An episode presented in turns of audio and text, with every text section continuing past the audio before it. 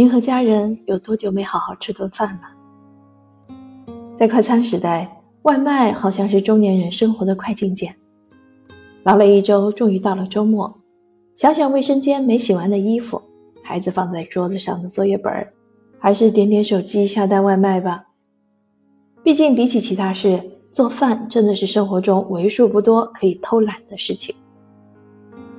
据统计，我国外卖用户规模已经达到了五点四四亿人，而步入中年的八零后更是成为外卖主力军。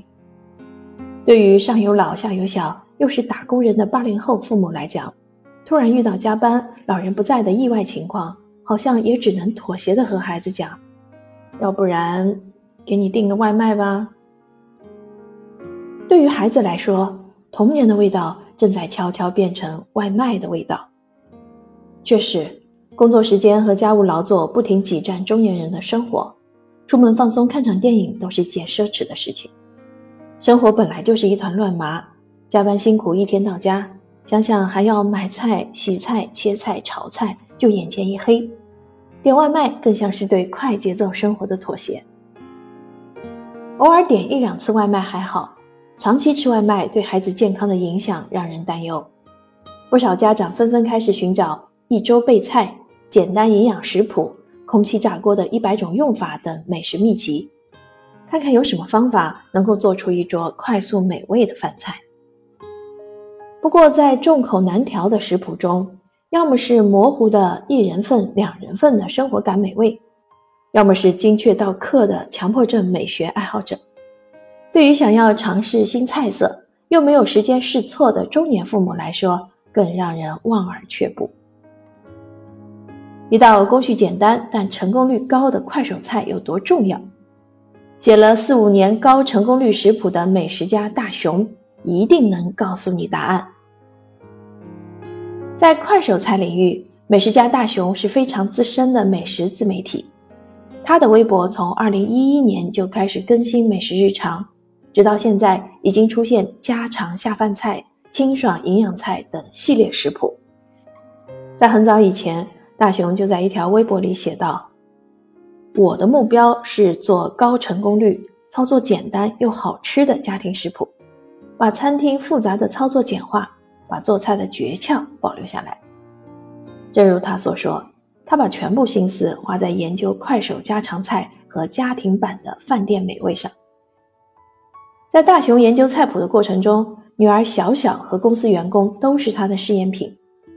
大雄经常在微博分享他陪伴女儿的故事，里面不乏有他为女儿精心烹制的餐食，以至于许多网友都是看着小小长大的老朋友了。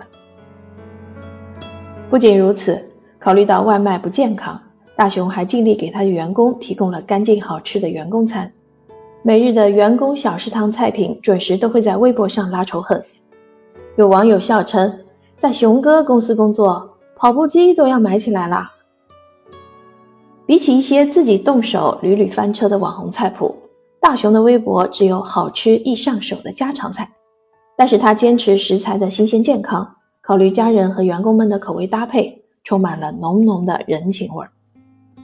也是因为他的实诚，不少人跟着他下厨房交作业，粉丝互动的收作业时间词条已经有三点七亿次的阅读次数。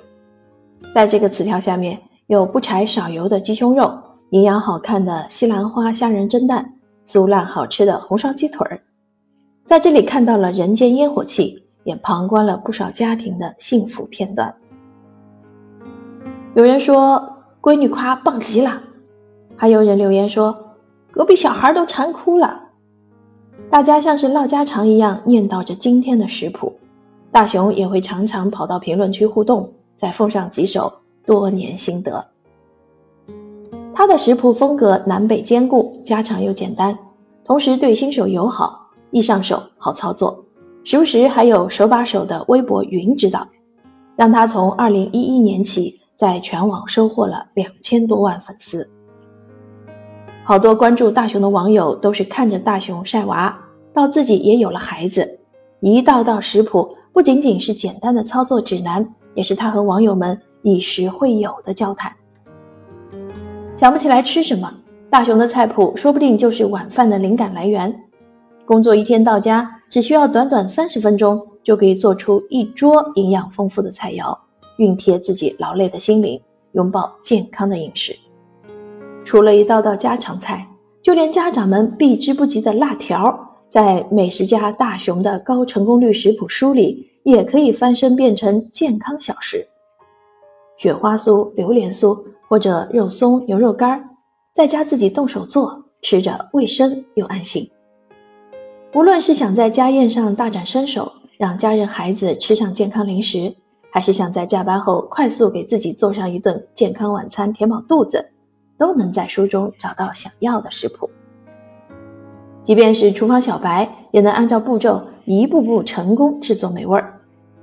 如果看过大熊的做饭视频里，视频结尾有这样一句话：“生活多美好，一起做饭吧。”民以食为天。直到现在，认真对待每一顿饭也不过时。用自己的一双手变出一道道精美的菜肴，这或许就是孩子们童年的味道，也是大人们在好好生活的证据吧。